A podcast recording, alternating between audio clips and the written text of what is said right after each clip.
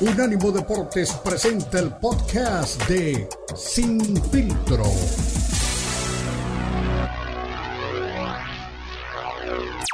Barcelona ganó el oro olímpico, eh, Vargas fue al 96 a Atlanta y tuvo un muy mal arbitraje y creo que fue, eh, no recuerdo en qué ronda, pero fue eliminado, no ganó nada.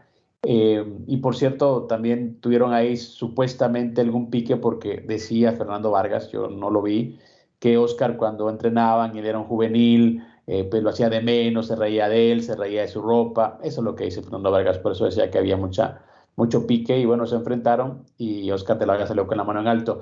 Hablando de gente que tiene la mano en alto, ¿qué pasó, mi René? ¿Andas encendido? ¿Y qué pasó? ¿Te, dieron de comer tachuelas o, o qué? ¿Comiste, no sé, algo muy picante? Güey, puro pesado y para los negocios.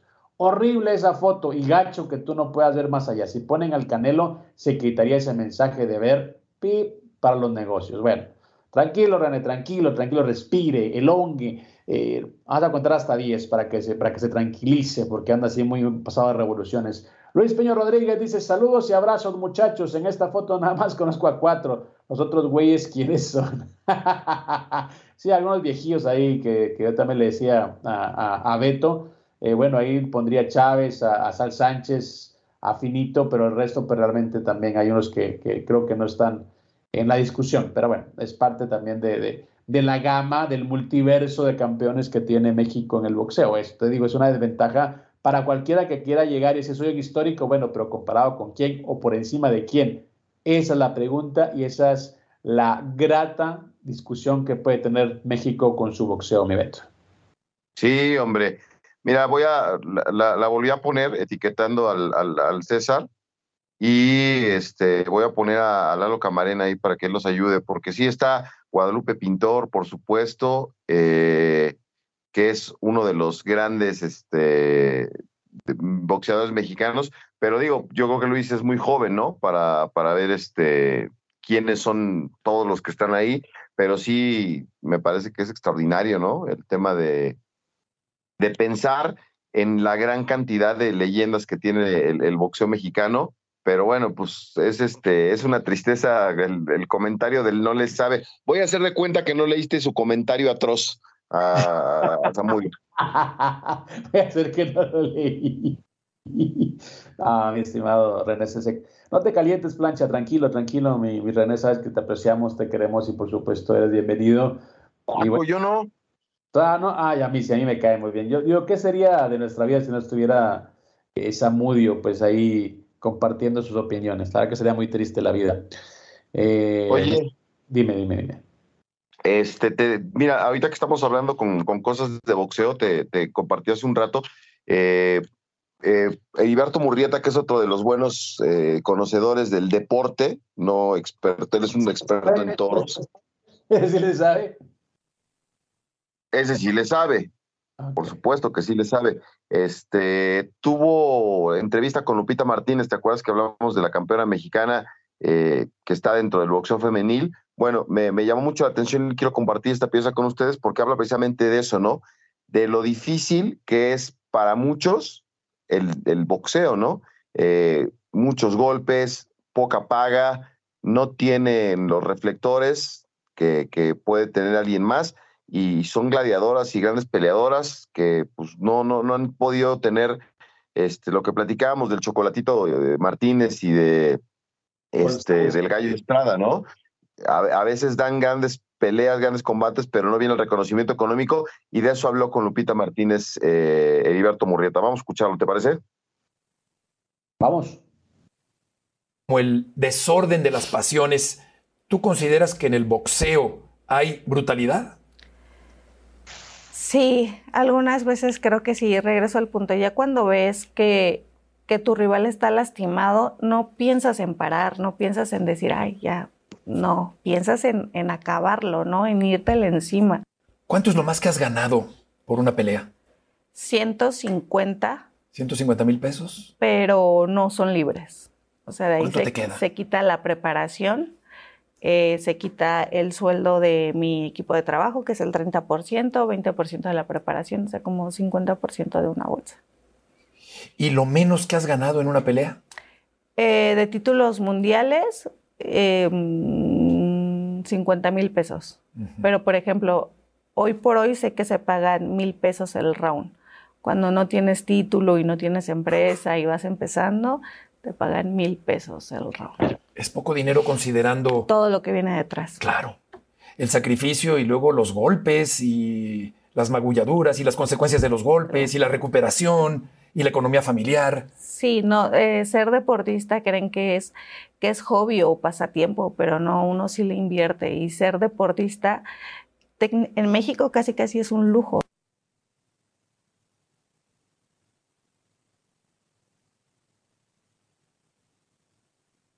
Bueno, escuchábamos eh, a Lupita Martínez Viveto, eh, una charla creo muy reveladora, una charla que realmente eh, tiene pues mucho de verdad y también, ahora que, que hablaba, ¿no? Que pues, les quitan casi el 50%, uno entiende eso, pues eso es lo, es lo que, cómo se manejan las cosas. Pero no me extraña nada, ¿te acuerdas también que, y Lupita lo dice a nivel casi que nacional, ¿no? Regional. Eh, por ejemplo, Amanda Serrano, ocho veces campeona del mundo, y pues también se quejaba de lo mismo. De hecho, ya te fue a Combate Américas a pelear MMA porque decía que ganaba más ahí que, boxeando, ¿no?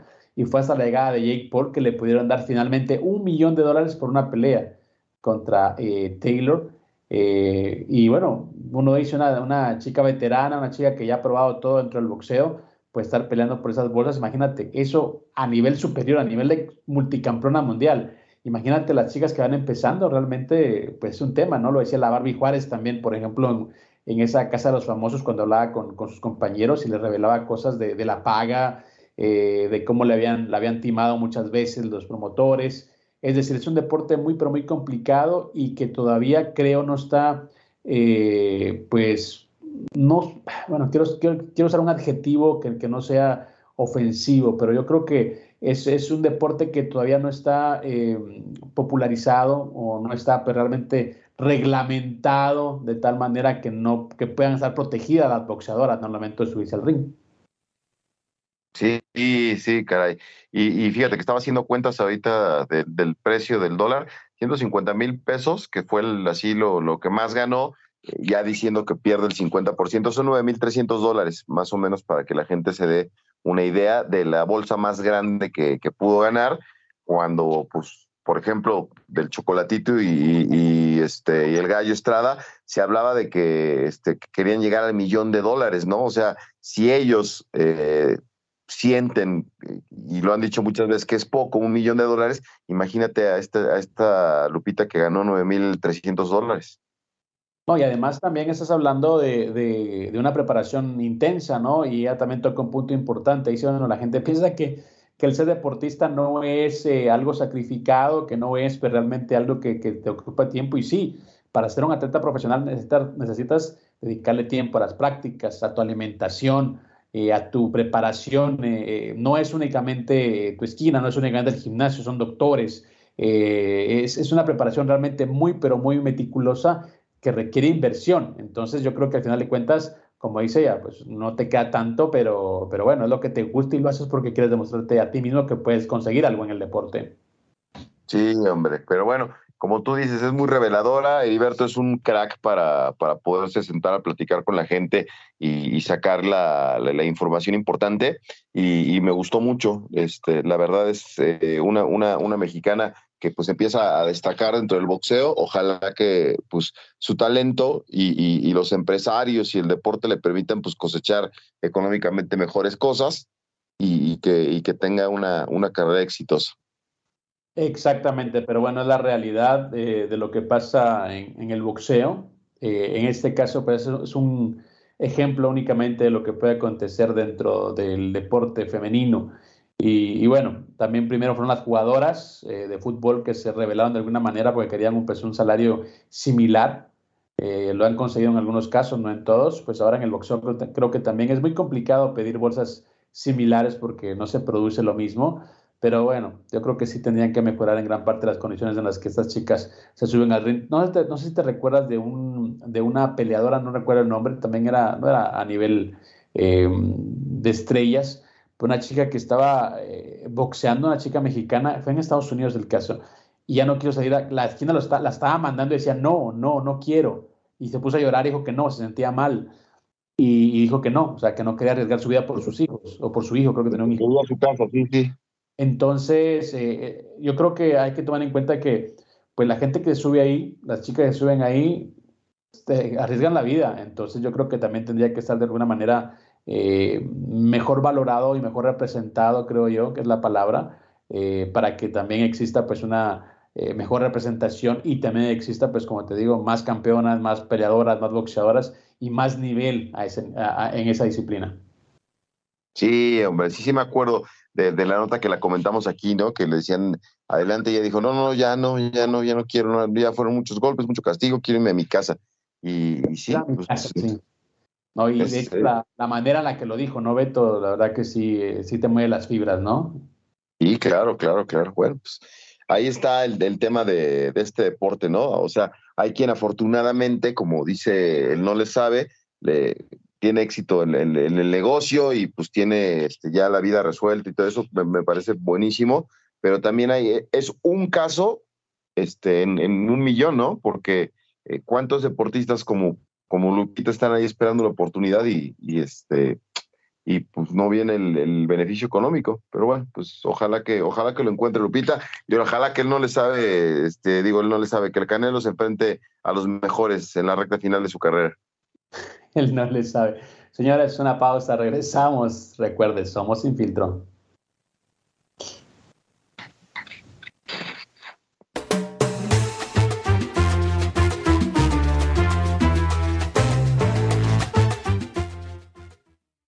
Suscríbete a nuestro newsletter en unánimodeportes.com. Recibirás información y análisis únicos cada semana.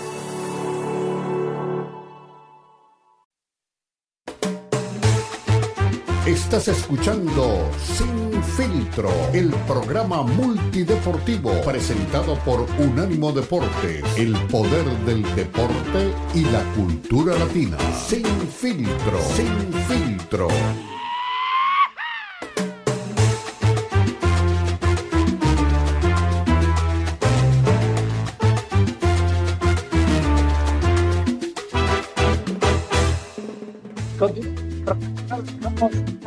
Deporte, lo mejor de la cultura y el deporte. Estamos junto a Beto Pérez Landa, estamos junto a Jonathan Morel. Me parece que también estará en breve el coach Bravo, creo yo, no sé si aceptó la invitación porque ha tenido un fin de semana muy, pero muy ocupado, mi Beto. Eh, lo que sí es cierto es que, bueno, la, fecha 11 de la NFL nos ha dejado, pues, eh, con la boca abierta en algunos casos y esperando también lo que terminemos eh, hoy de definir en lo que es la reedición del último Super Bowl entre las Águilas de Filadelfia y los jefes de Kansas City, partidazo de Monday Night Football. Y por supuesto estaremos eh, pendientes de lo que pueda pasar en ese partido, como repito, entre dos de los equipos eh, favoritos para repetir en lo que es la fiesta grande del fútbol americano. Eh, los Leones de Detroit siguen imparables, 31-26 a los Bears de Chicago, los Packers venciendo 23-20 a los Chargers, los Tejanos de Houston, lo dije bien, se da cuenta Beto, 21-16 agarraron, agarraron vuelo los tejanos, ¿eh? venían pues muy, muy mal. Y bueno, los Renales, hay que decirlo, no es un equipo pues muy, muy fuerte, pues consiguen por una victoria importante. Los Jaguars también tienen pues obviamente un gran eh, nivel, los delfines mostrando porque eran favoritos. Eh, los Gigantes ante los Commanders, un partido muy desangelado. 49ers también haciendo lo suyo contra los Bucaneros de Tampa Bay. Los Bills recuperándose ante los Jets. Muy malos los equipos neoyorquinos, la verdad, esta temporada. Los Rams ganan con lo mínimo ganan un partido muy, pero muy apretado a los Seahawks.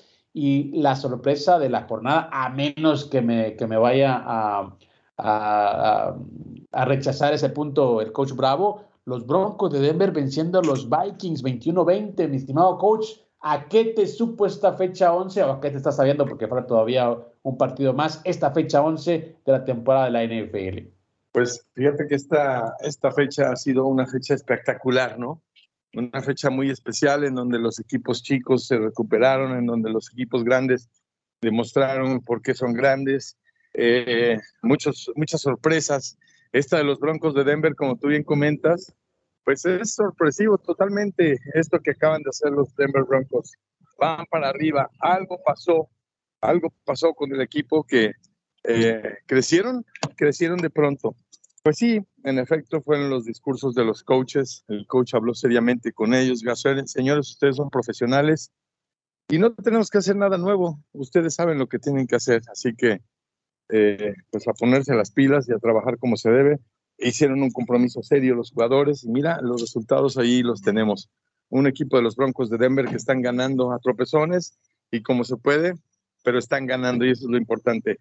Eh, equipos grandes como los 49ers, ese Brock Purdy da una buena y dos malas, o dos buenas y así, y está, está sensacional la historia de Brock Purdy. A mí me parece que de ser Mr. Irrelevant a, ser un, a tener un equipo que puede ser muy factible que llegue al Super Bowl por el talento que tiene y por lo que está demostrando, pues es algo muy diferente. Son historias verdaderamente sensacionales, increíbles, de las que se tejen todos los días en la NFL. Ese tal Brock Purdy, ayer lo, bueno, el, fin de semana lo zarandearon, pero sacó el partido con una gran calidad. disculpen ustedes, joven, pero es que estoy aquí en medio de un, de un camión que de esos, de esos que no, de esos que no tienen este moral para quienes hacemos radio. No te preocupes, Ricardo, qué gusto saludarte. Sí, dicen que Brock Purdy no pude ver el juego, pero que casi perfecto para que San Francisco consiguiera la, victoria contra Tampa. Eh, y luego también veían los encabezados, ¿no? Pese a Jordan Love, eh, consiguen la victoria los Packers ante los Chargers. Eh, lo, de, ayer unos amigos se juntaron a ver el partido que son de Dolphins y de Raiders y pues en el último minuto, ¿verdad? Este Jalen Ramsey le, da la victoria a los Dolphins con, una intercepción en el partido ante los Raiders. Buena jornada, lo de los Broncos totalmente inesperado. Eh, y hubo un susto, Ricardo, en esta jornada, ¿no? Lo de Taylor Rapp, eh, el safety de los Bills de Buffalo, que, que, se desvaneció en la cancha y se fue en ambulancia otra vez, cara. Hay una, una cosa de estas en la NFL. Eso es lo que a uno le pone como la piel chinita y los pelos de punta y, no lo quiere ver. La velocidad del juego, la, calidad de los golpes y la cantidad de los golpes ya es cada vez mayor y entonces los atletas se preparan mejor, son más rápidos, usan más velocidad, se ponen más fuertes, se toman mejores pastillas o sustancias o lo que sea. Este, no, qué bárbaros. El juego va para arriba, no sé hasta dónde pueda llegar no sé hasta dónde se pueda llegar en términos de velocidad, en términos de... Es como la carrera de los 100 metros. ¿Quién va, quién va a ser el, último que gane los 100 metros y con, cuánto tiempo, no? ya le bajaron a los 10 segundos, ahora a los 9, ahora ¿a dónde, ¿a dónde vamos a llegar con la velocidad y todo esto? Es una gran pregunta que nos hacemos quienes nos gusta mucho el deporte. Y en el fútbol americano, de la misma manera, ¿hasta dónde van a llegar estos jugadores con tales habilidades, con tales velocidades, con tales todo? A, la, máxima. Obviamente las lesiones son cada vez más dramáticas, más, más severas y, no está padre. Este tipo de escenas no nos gusta verlo. Con el equipo de los Bills otra vez, hace un año pasó lo de Damer Hamlin. En fin, hijo, qué duro, qué duro, ¿eh? Este, nosotros quienes nos dedicamos a las ciencias médicas, hoy nos ponemos hacia temblar cada vez que pasa esto. No deja de ser un reto, desde luego, para, para los médicos y demás, pero hijo, no está padre ver atletas así tan buenos sufrir tanto. Coach, y al final de cuentas que siempre sí, no, Joe Burrow eh, al parecer no era tan grave, pero se pierde el resto de la temporada, así que yo creo que los Bengals ya con esto eh, pues resignan cualquier posibilidad no de ser contendientes en la, en la temporada. Sí, fíjate que lo que te decía, un pensamiento lunar ahí, la lesión de Joe Burrow al nivel de la muñeca, o sea, es un, un pensamiento Fíjate que las secretarias y toda la gente que se dedica al diseño y a usar mouse, hay una lesión muy común que se llama el túnel del carpo. Esa lesión es una lesión donde hay un pinzamiento de un nervio a nivel de la muñeca y es dolorosísimo. Esa es la lesión de las secretarias y de toda la gente que usa computadora mucho tiempo. Los editores, hijo, pobres de ellos. En fin, e, esa es la lesión, esa es justamente la lesión que tiene Joe Burrow me imagino que el muñecazo que da al final del balón, al balón, al final, le tienes que dar un muñecazo con el dedo, ¿no? Y tienes que agarrar con el dedo y ¡pum! Esos muñecazos son tan sólidos, tan fuertes, tan violentos que generan este tipo de lesiones. Eh, yo me doy cuenta en los quarterbacks que tiran muy fuerte. Will Levis el de los Titans, también tira muy fuerte el balón con el muñecazo, pum. Joe Burrow tiene un, una mecánica de lanzar muy bonita, muy, muy natural, pero se nota que le da el muñecazo final, pum. Y ese muñecazo final, ve hasta dónde lo lleva, a tener una lesión por, por repetitive stress, se llama, por estrés repetitivo. Entonces, eh, ese tipo de lesiones no está bien y que se tenga que retirar una temporada completa a la mitad por una lesión de esta naturaleza, ya nos estamos acostumbrando a ver a dos que tres corebacks de papel. Este, no quiero decir nombres como Dak Prescott todos estos, este, que son corebacks que le soplas y se lesionan. Y parece que Joe Burrow, una vez más, al igual que Watson, al igual que dos que tres corebacks bien pagados, bien lesionados también. Sí. Oye, y precisamente para allá voy ahorita que mencionaste a Dak Prescott. Me encantan, me encantan. Soy, eh, me declaro fan de los fans de los Cowboys, ¿no? Porque ya eh, eh, con muy poquito se me vuelven locos, ¿no? O sea, llevan dos victorias consecutivas. Le ganaron a los Panthers este, este fin de semana 33-10. Y entonces los leo en las redes sociales y empiezan a hablar de que es una temporada positiva, que ya son siete victorias, que Dad Prescott va este, en camino a ser el MVP de la temporada. Eh, bueno, ya, ya anunció Jerry Jones que, que Jimmy Johnson va a estar ahí en el anillo de honor de los Cowboys. O sea, con un, con una, dicen que una golondrina no hace verano, ¿verdad? O que un globo no hace una fiesta. Pues en, en, en Dallas sí, nada más con poquito se me emocionan mis Cowboys. Bueno, esto lo vengo oyendo desde hace 24 años. año con año.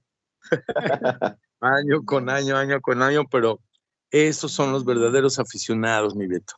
Créanme, yo les digo a los pobres aficionados de los Dallas Cowboys, cambien de equipo, cambien de equipo, y no son capaces de hacerlo. Y todos los años dicen, este es el bueno, y te lo juro que este sí es el bueno, y Dak Prescott es lo máximo.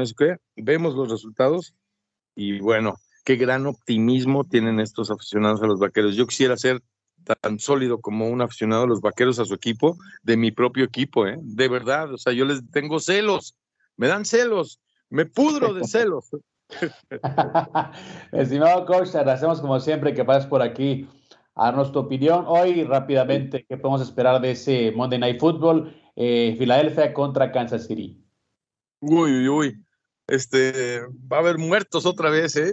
lo digo en, buena onda, lo digo en buena onda. Este, ahora sí se van a deber vidas, se deben vidas ya desde épocas pasadas, desde, desde el medioevo estos dos equipos, así que, no, este, mi Cristian, se van a sacar los yelmos, van a sacar las lancetas, van a sacar todas las armas que tengan los dos equipos para tratar de ganar el partido. Si me preguntan un, un este, un vencedor, podría decir que Philadelphia Eagles. Yo veo muy fuerte a los, a los Chiefs, pero en dos partidos consecutivos no creo que se le apliquen al coach de los Eagles, eh, al coach Siriani. No creo que se apliquen dos veces consecutivas y si se aplican, esperemos que aprenda la lección, porque del otro lado tiene también a un, a un maestro en el entrenador en jefe del equipo de los Chiefs. Así que va a ser un juegazo. ese fue el Super Bowl, el último Super Bowl que tuvimos y fue verdaderamente bueno. Así que Cristian, amigos, esperemos un gran partido esta noche en el Monday Night. Oye, oye, Cristian, antes de que se vaya el coach, tengo que hacer un reconocimiento público a Ricardo Bravo, que e, este sí es MVP para, para amigo. El sábado se casó Marco eh, y acuérdate que tú, tú fuiste testigo que platicamos aquí. Oye, Ricardo, ¿vas a venir a la boda? No, no puedo, me pusieron narración y tengo partido y noticiero y no sé qué. Bueno, Ricardo vino a la boda, estuvo en la ceremonia, o sea, se viene desde la Ciudad de México, estuvo en la ceremonia de, de la boda de Marco, del civil, y se regresó a trabajar con todo el profesionalismo. Así que mi reconocimiento, este sí es MVP, pero de, de, amigo. Exactamente, así que aparte de un gran profesional, es un gran amigo. Eh, Ricardo Bravo, usted lo puede eh, consultar en redes sociales, en Twitter, en Tirus Bravo. Así que gracias, mi coach, un abrazo y bueno, felicidades por ser un gran profesional y un gran amigo, por supuesto. Maestro, aquí estamos igual, somos todos igual, como dicen arrieros somos y en el camino andamos, así decimos en México. Y Marquito no merece menos una visita al día de su boda, así que cuando tú te cases, Cristian, me avisas con tiempo para comprar boleto. ¿Por cuál ocasión? no, si te invito, si te caso te invito, claro, mi coach. También Alberto Pérez Landa. Un abrazo, chicos. Cuídense. Una pausa. Regresamos. Sin filtro.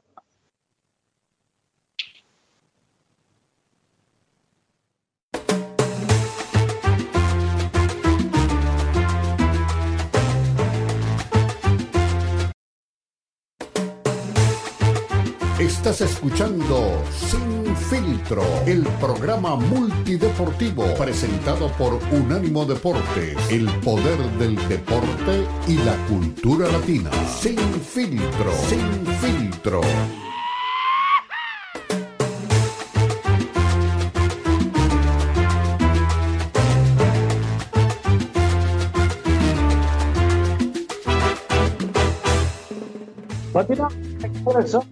Ánimo Deporte, lo mejor de la cultura y el deporte. Escuchamos a Ricardo Bravo, sí, Tirus Bravo para toda la gente eh, que lo sigue en redes sociales. Siempre tiene pues opiniones muy importantes acerca del fútbol americano y por supuesto es un amigo de la casa, es alguien que está siempre dispuesto al llamado de esta sección y quiere hablar siempre con la gente para darnos sus puntos de vista. Antes saludo a Diego Pérez que dice saludos señores, buen inicio de semana, lástima que mis aceros no pudieron con los Brownies. Sí, la verdad que los cafés de Cleveland están haciendo una gran temporada.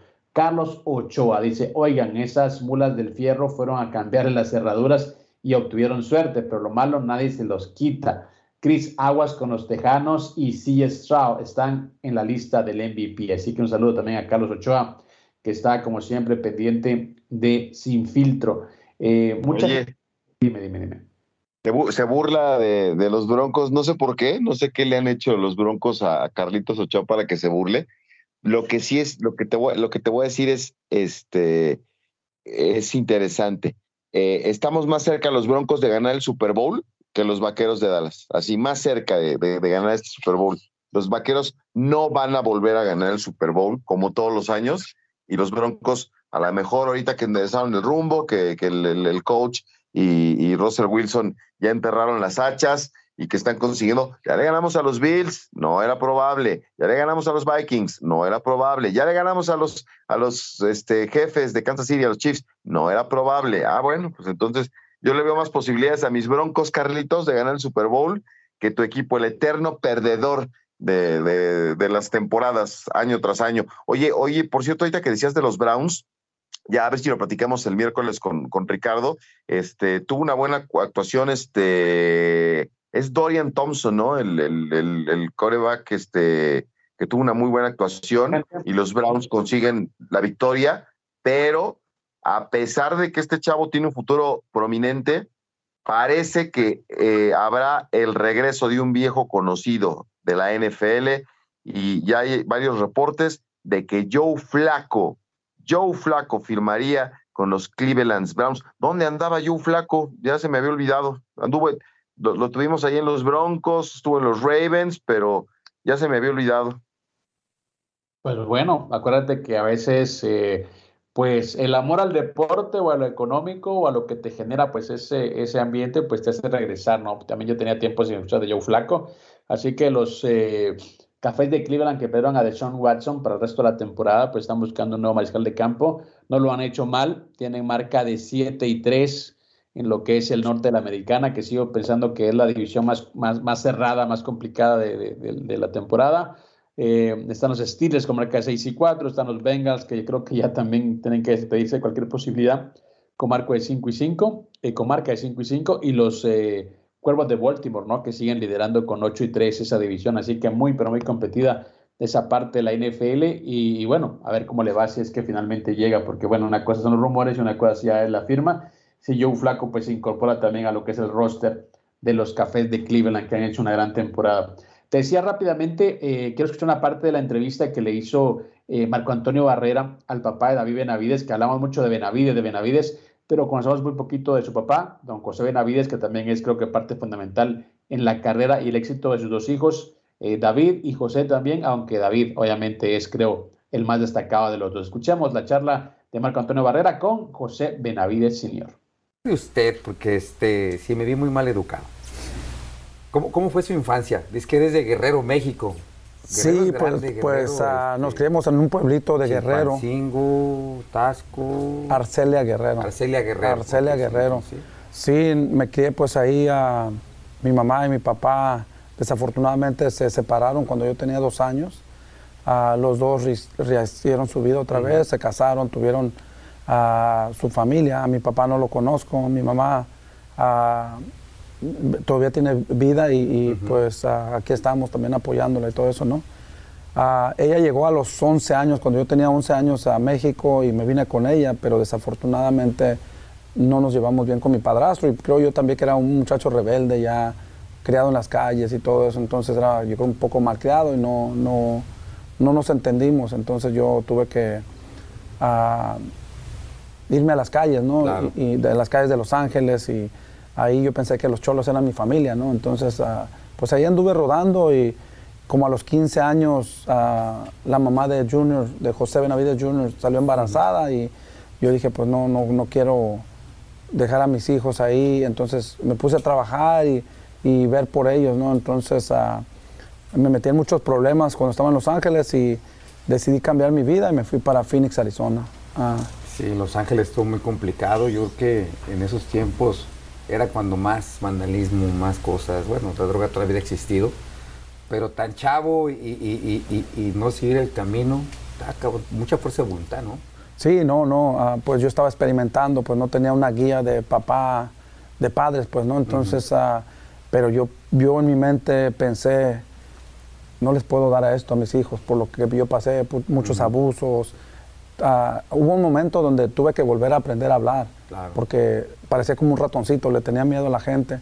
Miraba gente y les daba vuelta, no, no, no quería ver a la gente porque cada persona de que yo me recuerdo me lastimaba por muy chiquito, o se aprovechaba, o, pasé por muchas cosas de esas, entonces yo no quise que mis hijos pasaran por eso, yo dije aquí voy a estar yo, los voy a proteger, los voy a cuidar. Y, así ha sido, gracias a Dios, ah, me he dedicado a ellos, a Desafortunadamente no tuve educación, yo llegué como hasta segundo de primaria, aprendí a leer poquito, gracias a Dios, y me he estado educando en la vida poco a poco y aprendiendo. Y, sigo aprendiendo para guiarlos y ser un buen papá. Pues yo creo que eh, no hay mejor escuela que la calle, definitivamente, pero eh, siempre sabiendo la llevar. Recuerda que siempre por lo regular uno se va por el lado más malo porque es el más malo. Pero pues tú rehacer, tuve tan chavo aparte, ¿15 años dijiste? A los 15 años, como a los 15, casi 16, nació José Benavides Jr. No manches, o sea que prácticamente sin tú tomar la decisión tuviste que... crecer rápido. Crecer rápido. Y la responsabilidad, y gracias a Dios, le doy gracias a Dios por darme la fuerza, ¿no? De, seguir, luchar y, guiarme, ¿no? Porque pues andaba a las oscuras, a las ciegas, y, y gracias a Dios estoy muy orgulloso con lo que han logrado y y sigo trabajando para ser un buen papá. No, no, no, pues yo creo que eh, el más contento, más que todo el público que tienen este, tus hijos en este deporte, pues eres tú, ¿no? Porque es, pues es un triunfo de demostrarte a ti mismo, demostrarte a tu familia que pues puedes hacerla. Sí, no, yo quisiera que las personas que nos están mirando muchas veces ah, sufren de depresión o abuso ah, cuando estaban chicos y es un trauma, ¿no? Que yo creo que lo tienes que dejar ir, la vida sigue, tienes que echarle ganas si yo pude, si me entiendes, que no fui a la escuela y, ahora donde estamos le doy gracias a Dios que con el gran trabajo, la, dedicación, sacrificios, ah, aquí vamos, no estamos en lo mejor que digan, pero yo estoy súper feliz, súper orgulloso. Creo yo que hay mucho más y hay que, hay que levantarse temprano, trabajar y echarle ganas, ¿no?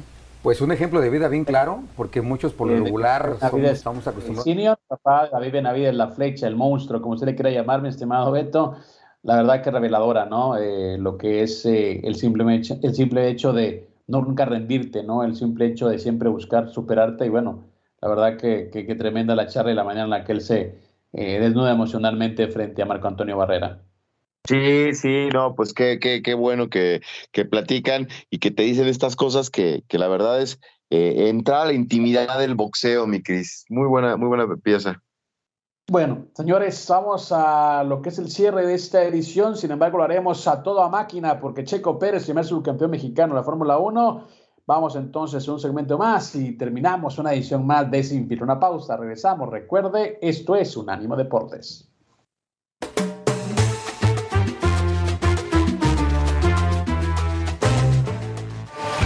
Escúchanos 24-7 en las plataformas de TuneIn, iHeartRadio y Odyssey a-U-D-A-C-Y.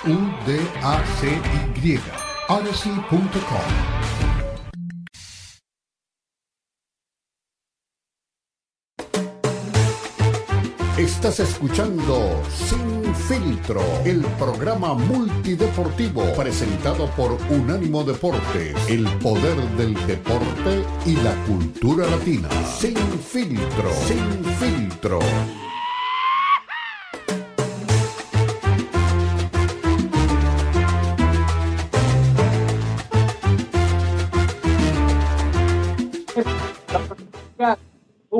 En la pista, Checo Pérez, subcampeón de Fórmula 1, y tenemos aparte de don Beto Pérez Landa a don Luis Enrique Alfonso, que sabe mucho también de motores, de máquina, de pistas, y que estuvo, mi estimado Luis Enrique, asumo, siguiendo de cerca lo que hizo Checo Pérez en este circuito callejero de Las Vegas. ¿Cómo estás?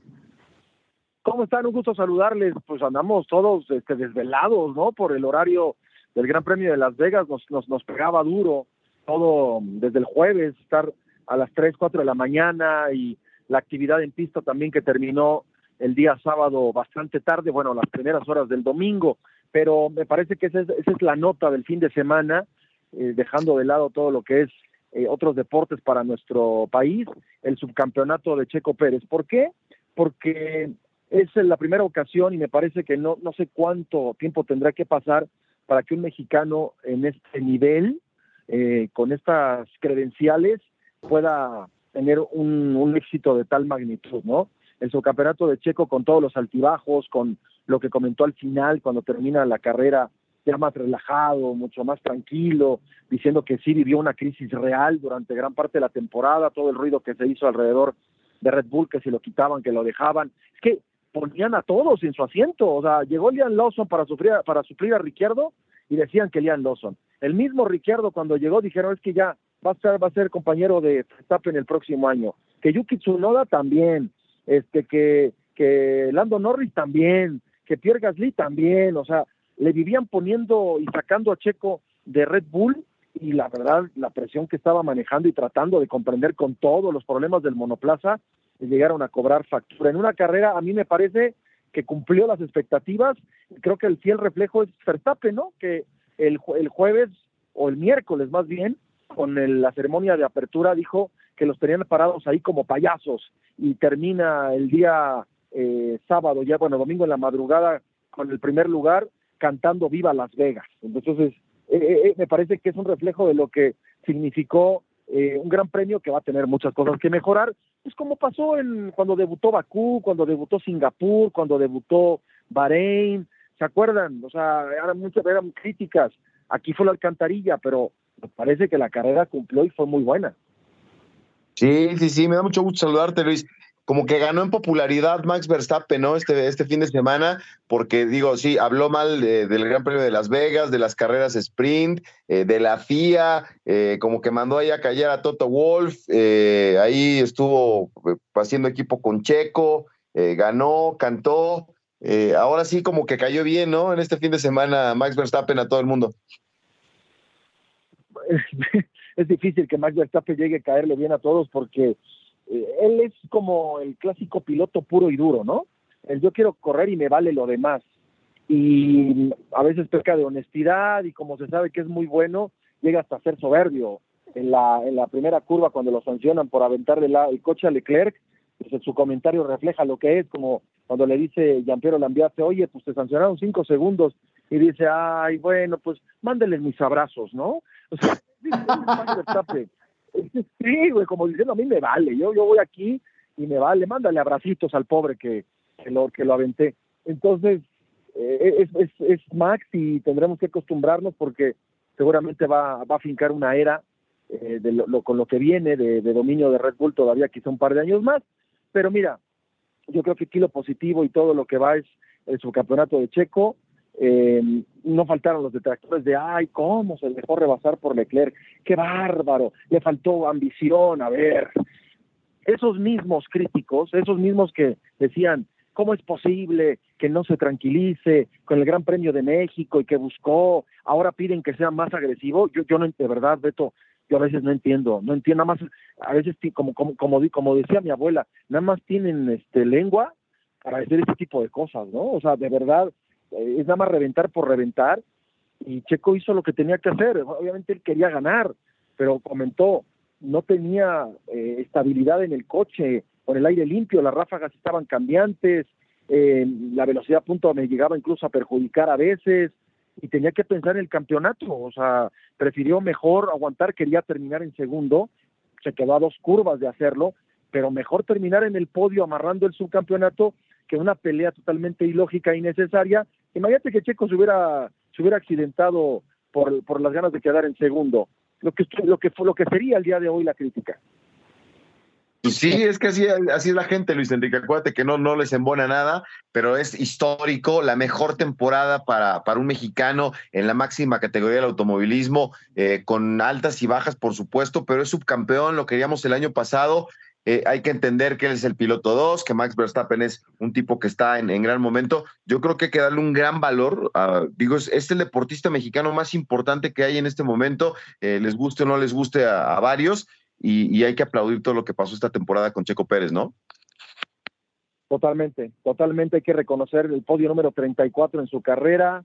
el subcampeonato nunca le había logrado Red Bull, nunca. Se habían quedado en 1-3 con Vettel y Weber, ahora lo hacen el 1-2, em, aprovechando Checo todos los factores de, una, de un circuito que, a ver, Checo empezó en 11, pero cuando tiene este, este encontronazo, porque fueron eh, en una pista de, hielo, ¿no? Al arrancar la carrera con los, con los neumáticos de los monoplazas que no calentaba, Alonso se va solo, provoca ahí un, un altercado entre varios pilotos, Lando Norris también perdió el coche, eh, por lo mismo los, neumáticos fríos, tú veías las cámaras on board, como había mucho subviraje y los pilotos tenían que tratar de, con el volante de corregir, eh, sobre neumático duro, que eso también tiene mucha, mucha, este, eh, reconocimiento, ¿no? Por, por, por, tratar de mantener la, la, en la pista los coches, con, con, las frenadas muy agresivas, porque vienes de unas rectas de 340 kilómetros por hora y frenar a, a, 70, 80 metros para meter en la curva bien sobre los pianos. O sea, fue una carrera con muchas cositas que analizar. Me parece que es un trazado que no va a pasar a la historia, porque es un trazado que no tiene el aspecto técnico ni, ni, emblemático, pero pues es un trazado que da este tipo de situaciones y circunstancias. Y Checo lo supo llevar, llevar bien, eh, cayó a la posición número 18, le benefició ahora el safety car, que regularmente había sido su enemigo, le beneficia el safety car y estuvo llegando a liderar la carrera. Entonces, hay muchas cosas de verdad que se fueron asentando, la ponchadura de, de Hamilton, eh, Verstappen, que bueno, pese a todo regresa después del encontronazo que tuvo con, con, con Russell. Fue una carrera entretenida y divertida, la neta. Pues Enrique, eh, bueno, estamos ya casi cerca de terminar este segmento, pero a nivel general, el Gran Premio de Las Vegas, ¿qué puntuación le das? ¿Qué te gustó? ¿Qué no te gustó? Yo le doy un, 9. Le doy un 9. Me parece que llegó a cumplir expectativas. ¿Qué no me gustó? Eh, la soberbia de la organización por la alcantarilla, y por la manera en cómo trataron a la gente, que pagó 500 dólares, un poco más, el jueves, y que se quedó sin nada. O sea, le estaban dando después creo que algunas recompensas, algunos beneficios, pero la actitud, esto de sacarlos con policías, eh, no, no entender ¿no? La, la, naturaleza de, la Fórmula 1 y que, se impregna, yo creo que, no, no fue nada agradable. Eh, después, la manera rápida en que corrigen también es, también digna de resaltar. Eh, y pues la carrera, ¿no? Lo que sucedió, no me gustó la, la parte final porque los llevan al Velayo y las fuentes, y, todavía les dice a David Kurjar, volteen a ver, ahí a los ganadores, eh, volteen a ver el espectáculo de las fuentes, les duró 10 segundos el gusto porque dijeron, ah, para venir a ver las pinches fuentes cantarinas era muy Velayo, pero no se la pelaron, entonces yo creo que ese tipo de factores, pero en relación pista me parece que el domingo se redimió de todo lo que fue la expectativa de lo que ocurrió desde el jueves, ¿no? Perfecto, Luis Enrique, un abrazo, gracias como siempre por tu participación. Un abrazo y este pues se viene se viene Abu Dhabi para cerrar con broche de oro esta temporada. Perfecto, así que Luis Enrique Alfonso, especialista de Fórmula 1, como siempre aquí un invitado especial de Sin Filtro, don Beto Pérez Landa se queda en la Copa al día y usted quédese en la programación 24-7 de unánimodeportes.com. Hasta la próxima, bendiciones, cuídese, pásela bien.